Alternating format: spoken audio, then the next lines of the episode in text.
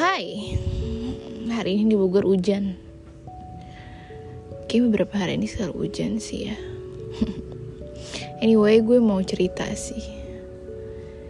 Um, Tentang Keinsecurean gue sih. Gue tuh orangnya jujur ya Gue tuh orangnya jarang banget insecure sama orang. Gue selalu melihat sisi positifnya Kayak belum tentu dia bisa lakuin yang kayak gue. Belum tentu gue bisa lakuin kayak dia. Ya pokoknya semua hal gue ambil positifnya lah. But one time beberapa hari lalu sebenarnya enggak sih sampai sekarang juga gue menemukan akun Instagram suatu eh suatu seseorang perempuan.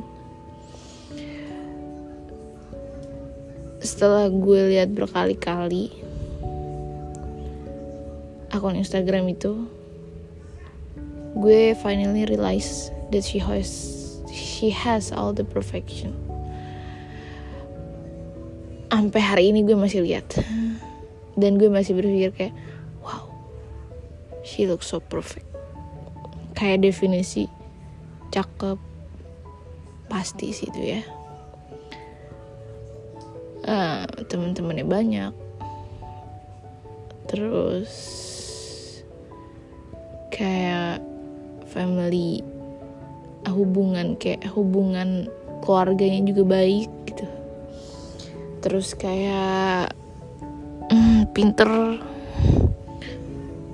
Terus selalu selalu mencoba se semua kesempatan gitu kayaknya orang ya gue ngeliat orang ini terus gue kayak mikir wow, wow, wow. pantas aja orang pada suka sama dia. Pantas orang gampang suka sama dia pantas orang ngeliat dia tuh kayak kayak berlian ngerti gak sih maksudnya? Kayak hard to get tapi bikin bahagia gitu kalau udah dapet. Gue tahu gue nggak boleh kayak gini kan harusnya tapi pertama kali gue ngerasa insecure beneran insecure tuh baru kali ini. Kayak gue gue kalau dibandingin sama dia nggak ada apa-apanya anjir. Kayak I am a trash. Dia nggak. Iya emang nggak boleh sih. Cuman mungkin kadang insecure tuh perlu buat mawas diri kan. Buat buat perbaikin diri lo lagi ke depannya gimana. Walaupun mungkin tetap lo gak akan bisa in the same level sama dia gitu. Tapi paling gak lo berubah.